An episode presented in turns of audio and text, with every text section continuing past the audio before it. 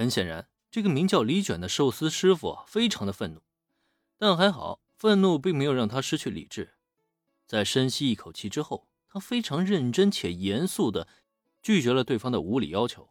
他只是一个美食摊前的寿司师傅，并不是热血上头的小青年。他需要为更多的客人提供可口的平价寿司，这个才是属于他的工作。嘿，所以你是准备拒绝我的提议喽？我就知道，像你这种人是根本不敢与我比试的。你这样的垃圾厨师，果然就应该淘汰掉。说罢，就见假面男一扬手，然后就见原本晴朗的天空竟然被一片乌云给覆盖了。哦，不，准确的说，那并不是乌云。伴随大家仰头望去，这才能够发现。原来不知不觉间，已经有一艘巨大的空艇悬浮在了美食滩之上。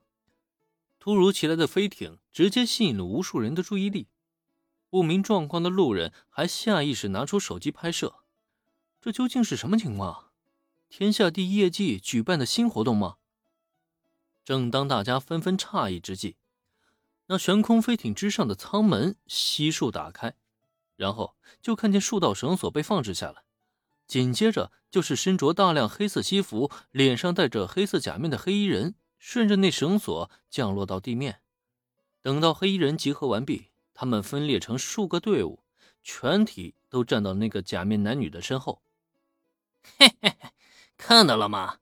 今天这场比试，你是参加也得参加，不参加也得参加。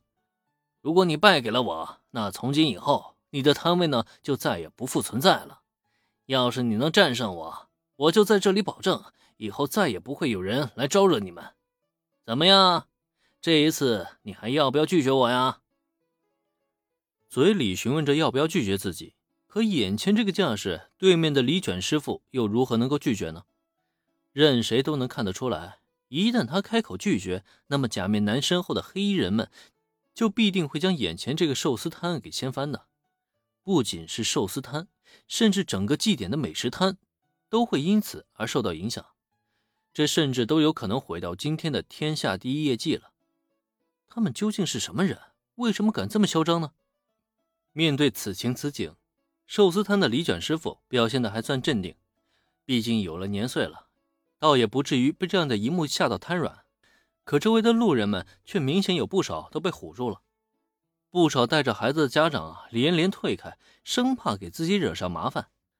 只有寥寥几个正义感爆棚的当地人选择继续支持李卷师傅，甚至还拿出手机想要报警。报警？你该不会真以为报警有用吧？我们可是合法公民，正在邀请对面的李卷师傅进行一场公平、公正、公开的十几之战。我们料理界对决，可不是谁都能来干涉的。虽然有人仗义直言，可遗憾的是，对此那个假面男压根就是无所畏惧，甚至还指了指那几个意图报警的年轻人，让他们赶紧打电话看看有没有人来管就完事儿了。如此嚣张的态度，无疑是让人更加的不爽。然而他的话却是在几个人报警过后得到了证实，毕竟在东英，料理界的十几之战还是相当有知名度的。自从月茶寮料理学院将这一制度传播开来之后，甚至有不少电视台都会播放厨师之间的十几对战。如果是以十几作为对决理由的话，就算警方派人过来，也解决不了问题。别说那个假面男威胁不威胁的，就算他威胁了，可他不是还没做出来呢吗？只有等他真的掀了寿司摊，警方或许才能找到理由抓人。可问题是。等到那个时候，李卷师傅的寿司摊还能继续营业下去吗？甚至说，这天下第一业绩还能成功举办吗？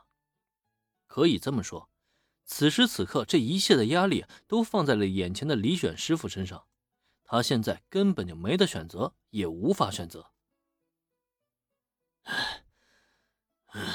我，我明白了，我答应与你对决。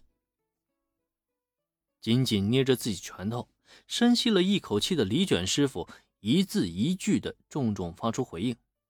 听到这句话，旁边的路人纷纷大惊：“不要啊，李卷师傅，这是他们的阴谋。是的，任谁都很清楚，这场所谓的十起之战，压根就不是一场公平对决。大家都很想阻止这场对决发生，可问题是，大家的劝阻又能有什么用呢？